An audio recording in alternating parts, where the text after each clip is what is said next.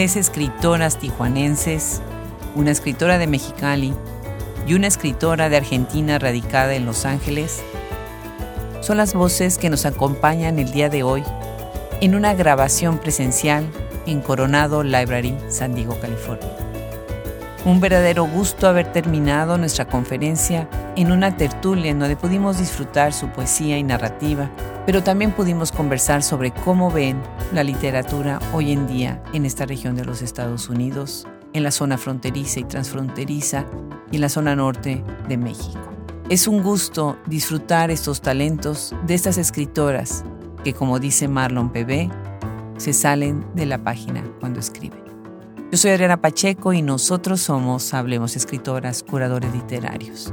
Visite nuestra página web www.hablemosescritoras.org, en donde está el podcast y enciclopedia más grande del mundo, especializado en la obra de escritoras de origen hispano escribiendo en los Estados Unidos, de Latinoamérica, España y el Caribe.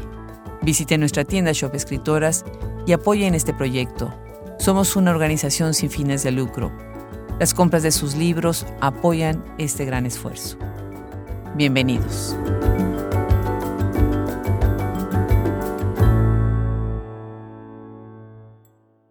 Marlon PB es licenciada en Lengua y Literatura de Hispanoamérica por la Universidad Autónoma de Baja California.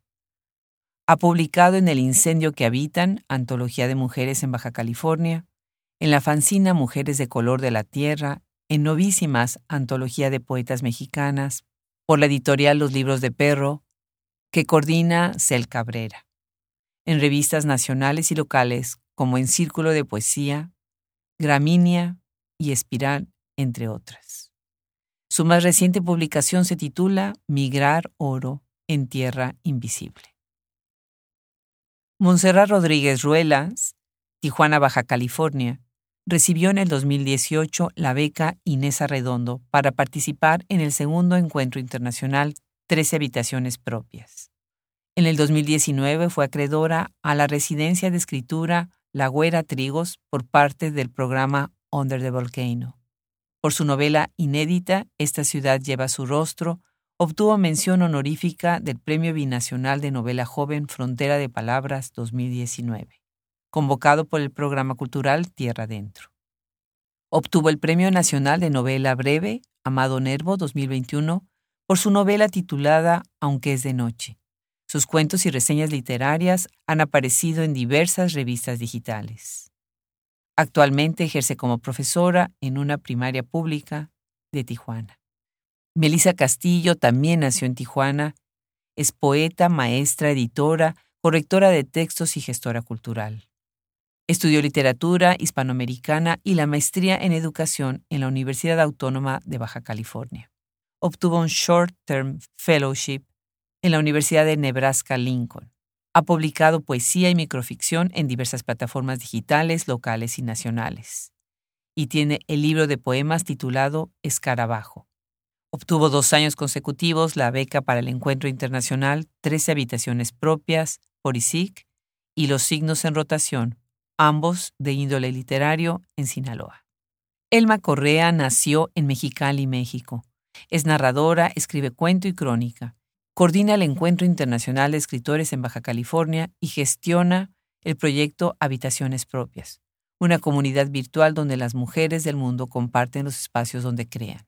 Es licenciada en Lengua y Literatura Hispanoamericana, tiene una maestría en Estudios Socioculturales y está a punto de titularse como doctora en Sociedad, Espacio y Poder. Es docente de las Facultades de Artes, Pedagogía y Ciencias Humanas de la Universidad Autónoma de Baja California. Sus textos han sido publicados en revistas nacionales e internacionales y se ha incluido en diversas antologías. Algunos de sus libros son Que parezca un accidente, Nitro Press, Mentiras que no te conté, Universidad de Guadalajara, con el que recibe el Premio Nacional de Cuento Juan José Arreola. Lo simple, Premio Bellas Artes de Cuentos San Luis Potosí, Amparo Dávila, 2022. Y su último libro es Llorar de Fiesta. Alicia Cosame nació en Rosario, Argentina. Estudió Filosofía y Letras en la Universidad Nacional de Rosario.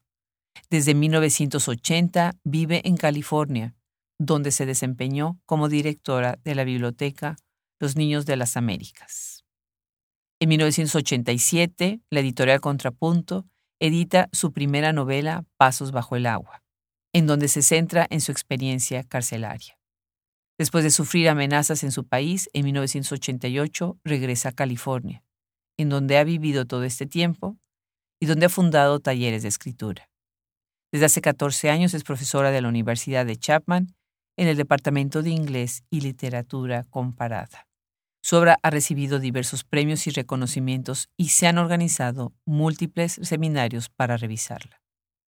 Bueno, Marlon, tenemos Marlon Pebe, que es una, escritora que además de hacer cosas experimentales ha atravesado muchos de los ambientes de lo que es la literatura. Me da muchísimo gusto, Marlon Pebe, platícanos. Eh, bueno, empecemos con tu lectura entonces. Muchas gracias por tenernos aquí. Estamos, y hablo por todas, muy emocionadas. Y bueno, la primera lectura que voy a hacer es de un poema que se llama Unhappy Girl, que igual discutiremos más adelante. Antes, las preocupaciones eran nimiedades, producto de manías adquiridas por su abuela. Era el doblez en la esquina de las hojas lo que le hacía perder los estribos, o caminar descalza por miedo a los alfileres que siempre aguardan. Ahora escupe en dirección al espejo convexo, su bola de cristal, desde la cual vigila los recovecos del cuarto donde el polvo aguarda quieto y cómplice. Enfurecen serios y las aves canturrean cerca de la ventana diminuta, y entonces la adolescente espera mientras desangra el ruido de afuera, sola. Todas las injusticias no caben en una recámara, pero al parecer sí en su cuerpo estadística, que con suerte un grupo de madres buscadoras encontrará en una zanja o en un paraje de escombros. Un auto que ande con niñas en la cajuela es un mundo que arde todos los días. Si hay humo, hay un rumor, una urgencia. ¿Cómo apagar ese fuego que nos ahoga? Gracias. Montserrat Rodríguez es también escritora de Tijuana y ella tiene una obra más enfocada en lo que es la prosa o la poesía en prosa. Así es. Muchas gracias eh, por la invitación y voy a leer tres fragmentos de Aunque es de noche, que es la novela. Apenas la anticipación de la primera luz del día. El frío recorta sus movimientos. Ulises camina por el andador sin detenerse por el tiempo que duran sus pasos, parece no pensar en lo que le espera. Parece no ver la línea recta del camino que tendrá que recorrer desde acá abajo. En vez de eso, voltea, gira cada cierto tiempo su cabeza atrás, en dirección al túnel. Pero nadie lo sigue. A esa hora son pocos los que custodian lo suyo. A esa hora hay un espacio entre los ruidos de la noche y los ruidos del día. En esa ranura, en esa aparente calma, los pasos de Ulises se aferran al camino, hasta que la primera luz reviente y el lugar se abra. Entonces, para continuar su viaje, tendrá que descender. Muchísimas gracias, Montserrat.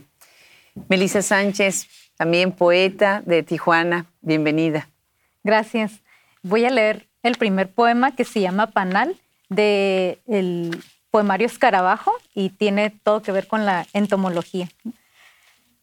Panal. La muerte no es algo mutable. Se encaja en la sensación del vacío y su vicio impasible. El amor no me está salvando, no está salvo, no estoy. Nací cortada, envuelta en los pétalos de un maracuyá, con mi corona de espinas y una colmena en el pecho para vivir. Enseñan esto la escritura. Justo, justo lo que decía. Sí. Muy, muy bonito, muy visual. Pues Elma, muchísimas gracias, Elma Correa. Gracias. Eh, yo les voy a leer tres fragmentos de un cuento que se llama I Did It Again, porque lo hice todo mal y no traje los tres fragmentos de diferentes momentos de mi escritura, pero bueno, eh, se llama I Did It Again como la canción de Britney. Eh, la celebración de Halloween siempre me ha parecido la más entretenida de las gringadas estúpidas. Los disfraces, el azúcar hasta el coma diabético, el dulce truco que autoriza las travesuras tener permiso para portarse mal. Esa perversidad de mentiras que se concentra en la saga clásica de Michael Myers y que debajo de tanto slasher, si se pone atención, más que miedo lo que da es pena. En el existencialismo weird de Donnie Darko y ese piano doloroso del mejor cover de la mejor canción del mundo. Incluso en las pelis esquizofrénicas de Rob Zombie. Pero sobre todo, me gusta Halloween por lo mucho que tiene de real. Desde el anónimo hombre de los dulces que pone arsénico, vidrio molido, agujas y navajas de afeitar en las golosinas, a las desapariciones de niños cometidas por aquellos que, bajo la sábana de un fantasma, se valen de leyendas urbanas para saciar sus pulsiones. Muchas gracias. Alicia Cosame.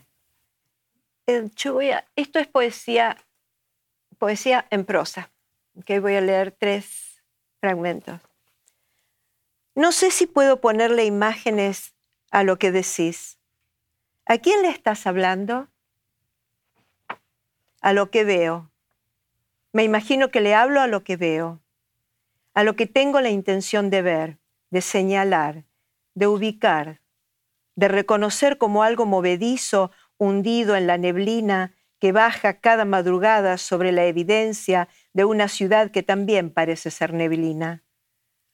Le hablo a la ciudad, le hablo a la neblina, al que pueda oírme, al que pueda interpretarme.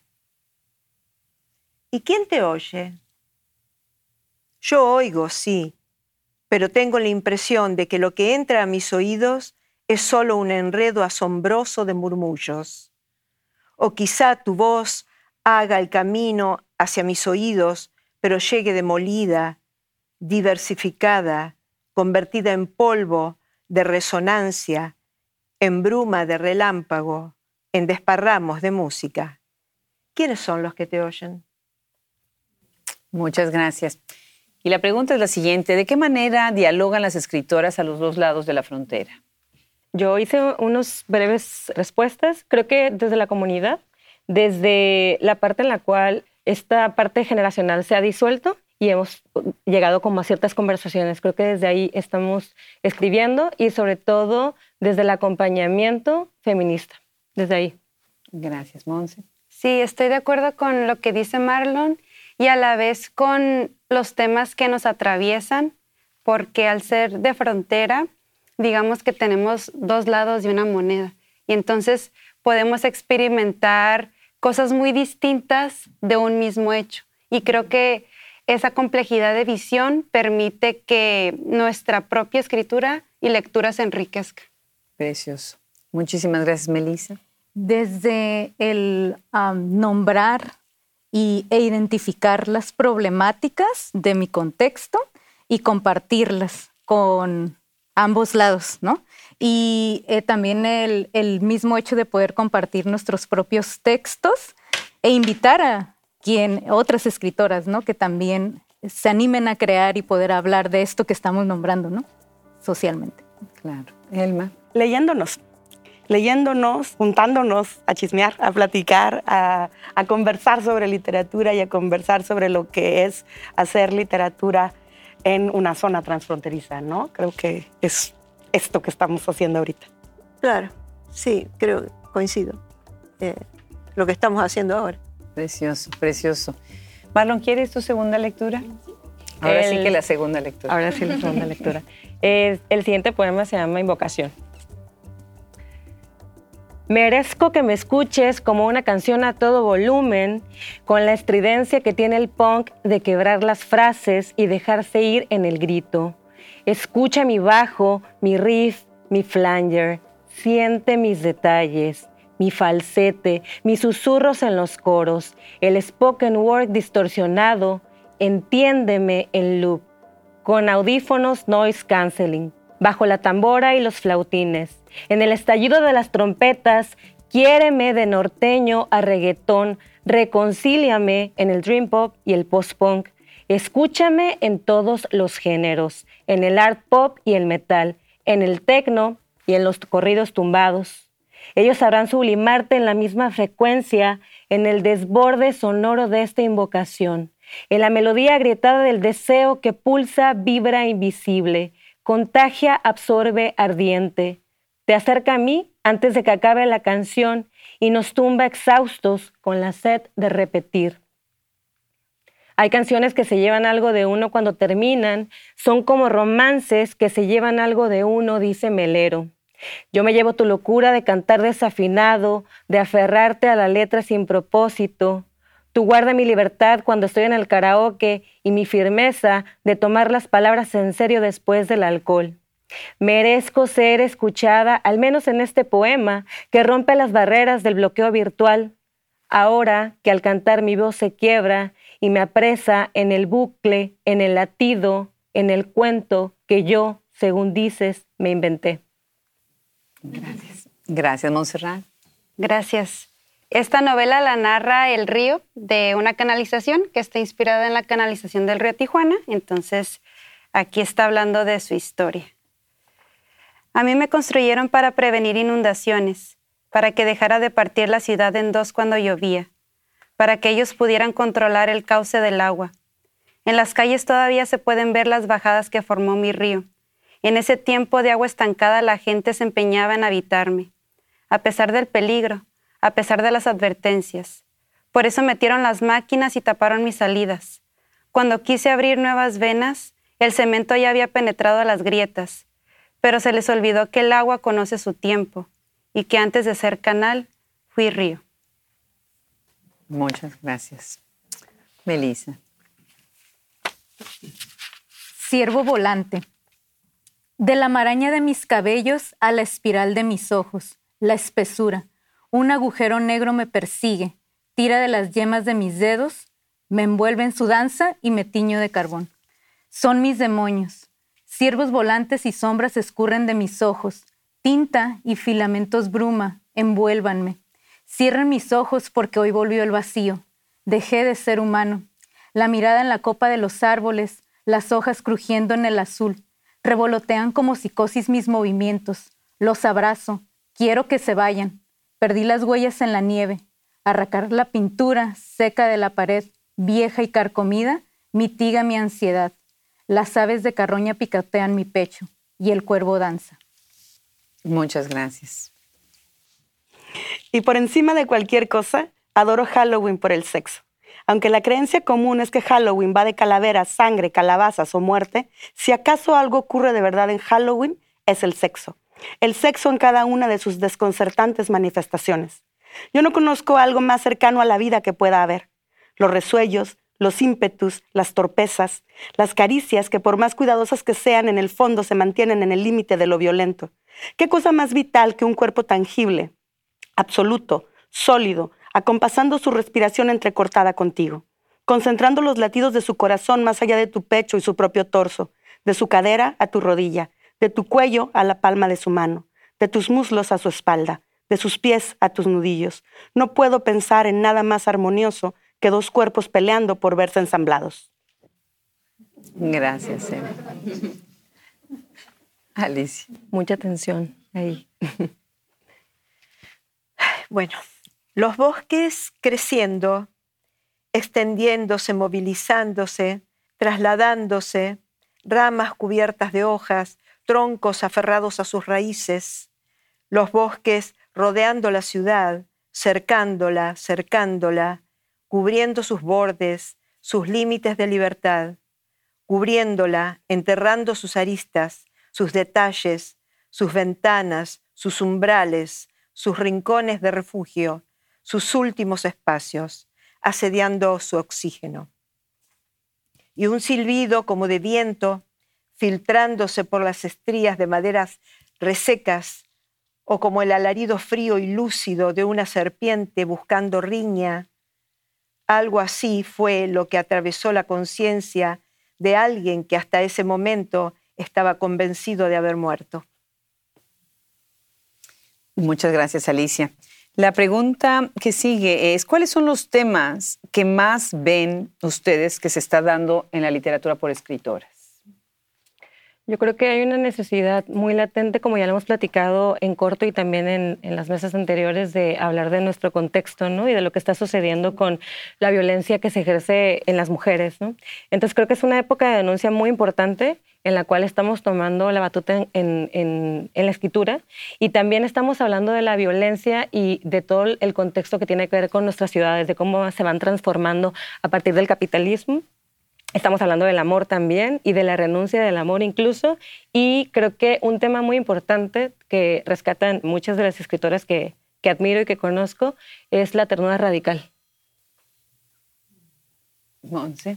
Sí, al igual que Marlon, pienso eso y además creo que nos estamos cuestionando de dónde vinimos, pero no solamente como desde la memoria, no solamente la autoficción o, la no ficción, sino como entender nuestros procesos humanos y qué, qué nos atraviesa, como en este caso escritoras, como lo que es la culpa, la maternidad deseada o no, y todos estos temas que pueden ser privilegiados de, poderse analizar y encima, ¿no? Como la violencia y, y todo este, esta capa que nos acecha todos los días. Claro. Gracias, Monsi. Melissa.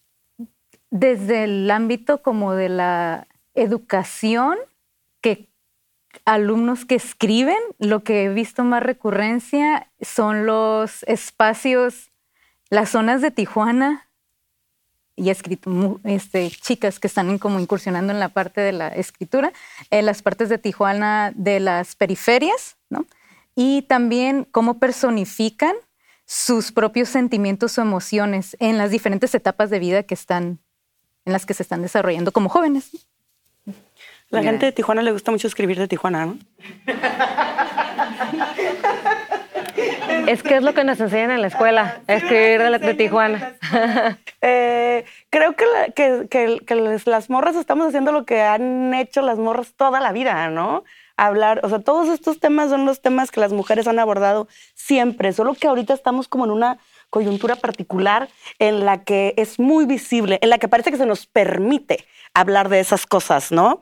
Este, a mí me gusta pensar que no nos dan permiso que nosotros lo tomamos.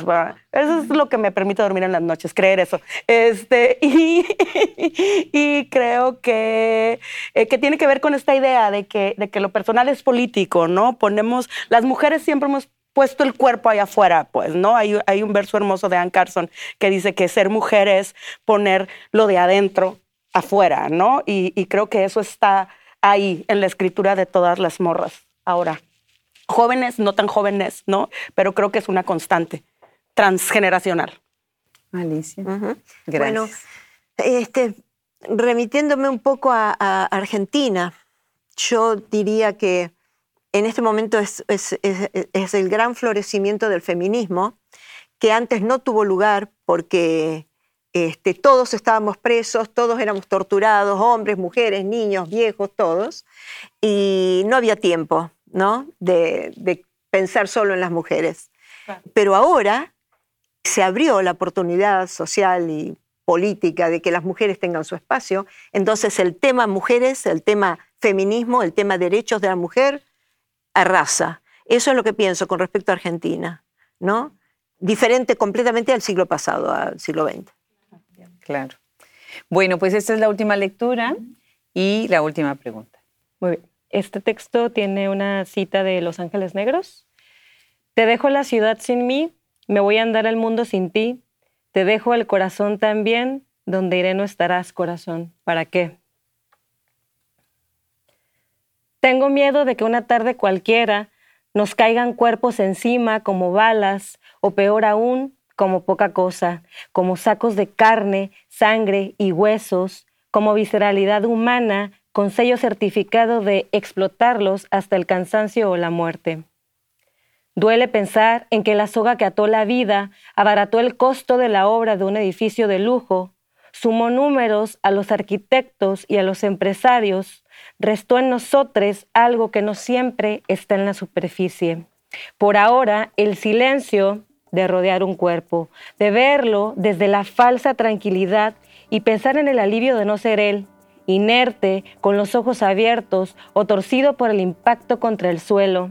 Sentir ante esa escena que estamos mejor acá. Tengo miedo de presenciar el derrumbe de la City, de que los andamios comiencen a, latir, a agrietar esta infraestructura ruidosa que no hace más que jugar con nuestra lengua. Tengo miedo de que nos lluevan cuerpos, pero más miedo, la extensa sombra que proyectan los edificios encima nuestro, quedar atrapada en su frío de opulencia y nunca despertar. Gracias. Monse. En la novela también hay un cuento que se cuenta y va un poco así.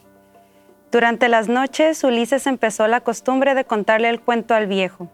Se metían al túnel y como de todas formas no podían dormir, y el viejo se ponía necio diciendo no sé qué cosa sobre la muerte, Ulises lo interrumpía. A escondidas, la niña formó la estrella de siete picos que después cabalgaría.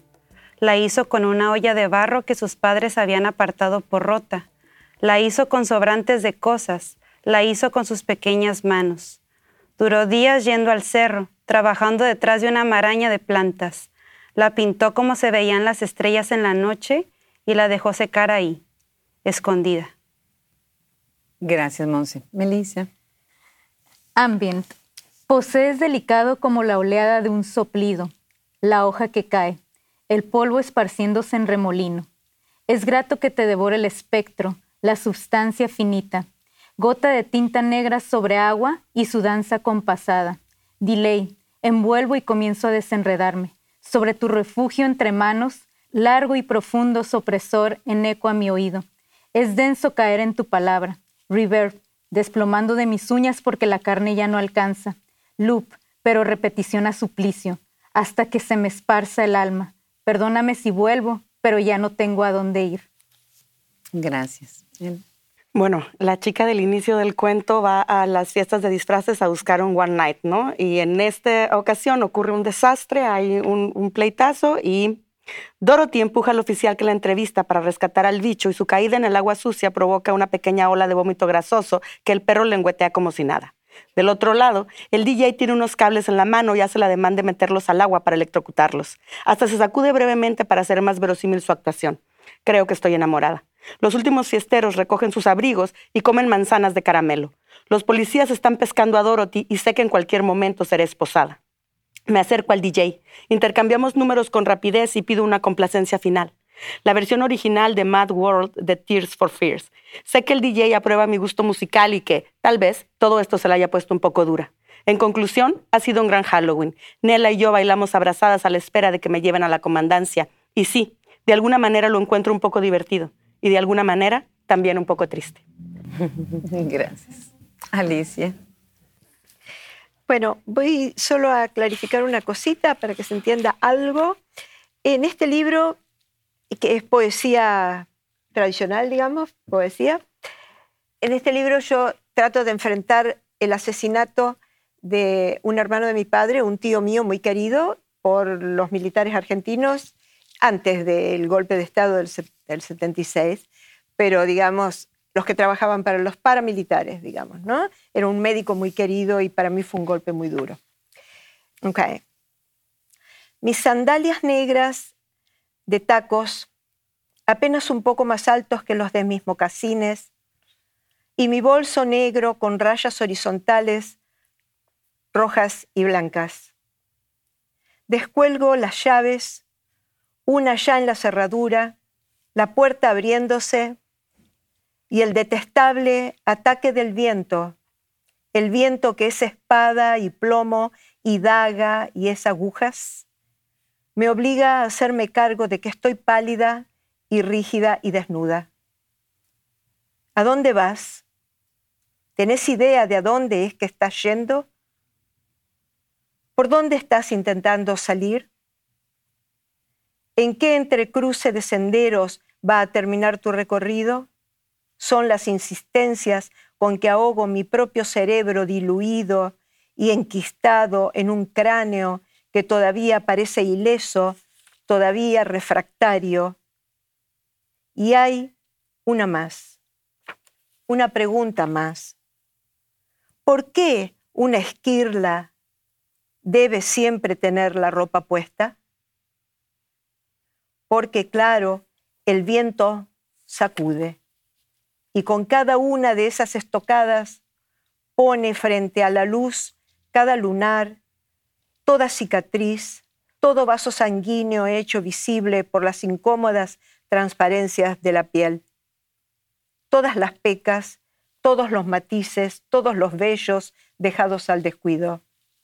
Esquirla de su sangre, esquirla pálida, rígida, desnuda de su sangre, arena incrustada en la frente por orden y acción de la violencia de los vientos, astilla de hueso que llegó a una velocidad de meteorito y se clavó en mi pómulo y decidió mantenerse allí irritando todos mis sentidos, el del pesar, el de las perplejidades y los desamparos, el de la persistencia de los oscurantismos que no mutan esa astilla de hueso de su linfa inevitable.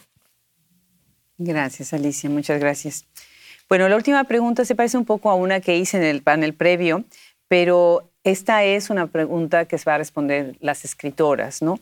¿Cuáles son las tendencias en términos de hibridez de género que están viendo? Y si hacemos una respuesta breve. Sí, eh, yo creo que tiene que ver, bueno, en mi caso, con la interdisciplinaridad. Esa es una, una cosa como muy latente, o sea, de la poesía me puede ir a la experimentación sonora y regresar y no deja de ser poesía. Y también que se utilizan en recursos escritos también elementos de otras disciplinas para eh, ejemplificar algo, ¿no? Ahorita vimos con Melissa, por ejemplo, que hablaba de música, incluso también conmigo, entonces creo que por ahí va mi respuesta. Gracias. Sí, creo que esta hibridez también, al tener libros publicados, se puede encontrar más fácilmente en librerías independientes o librerías que hacen una búsqueda muy particular, que están muy al tanto de pues los intereses contemporáneos, pero no por contemporáneos efímeros, ¿no? Entonces, creo que escribir, por mi parte, inicia con una intuición sin preguntarme qué género será y ya el texto te va pidiendo. Muy bien. Melissa. ¿Puedes repetir la pregunta, Adri? Em, ¿Cuáles son las tendencias en términos de hibridez de género que ustedes ven o que tienen en su obra? Ah. Al menos me gusta en lo personal pensar en una historia que pueda trasladar al lenguaje poético. Creo que también es un tema un poco intuitivo cuando eres escritor o escritora, que te va dando esa pauta, ¿no? Lo que está ahí contenido. Entonces, pienso ahí, estos poemas son muy breves, como la microficción y sus pautas con, con la poesía, ¿no? Gracias. Elma. Me encanta leer lo que hacen los demás. Yo la verdad solamente cuento historias, pero me gusta mucho que la gente este, utilice diversos medios y experimente con cosas. Creo que es fabuloso. Ya, porque la, la, escritura lineal o tradicional es muy aburrida, digo yo, ¿no? Entonces, si uno escribe, si uno es un escritor de ficción o un poeta, todo tiene que ser creatividad. A veces dos o tres palabras dicen muchísimo más que, que una página entera. Entonces, pero para eso hay que trabajar y hay que. Y lo, y lo híbrido es, es mágico, digamos, entre comillas. Es trabajo puro. Más híbrido, más trabajo y entonces el producto es más brillante. Es mi sensación de, la escritura. Gracias. Pues muchísimas gracias. Gracias por sus lecturas, por su obra, por sus respuestas. Muchas gracias a todo el público.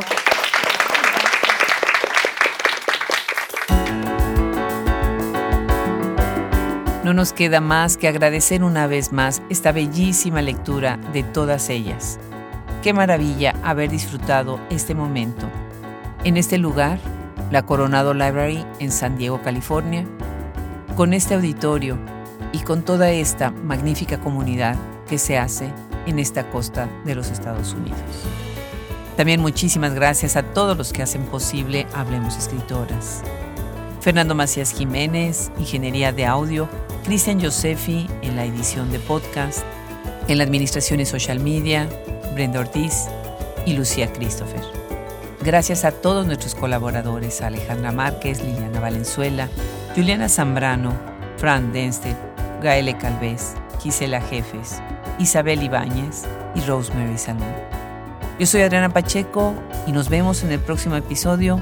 Y antes, déjenme invitarlos una vez más a que visiten nuestra página web www.sabremosescritoras.org y que apoyen este proyecto que es una organización sin fines de lucro, comprando los libros de estas talentosas escritoras en shopescritoras.com.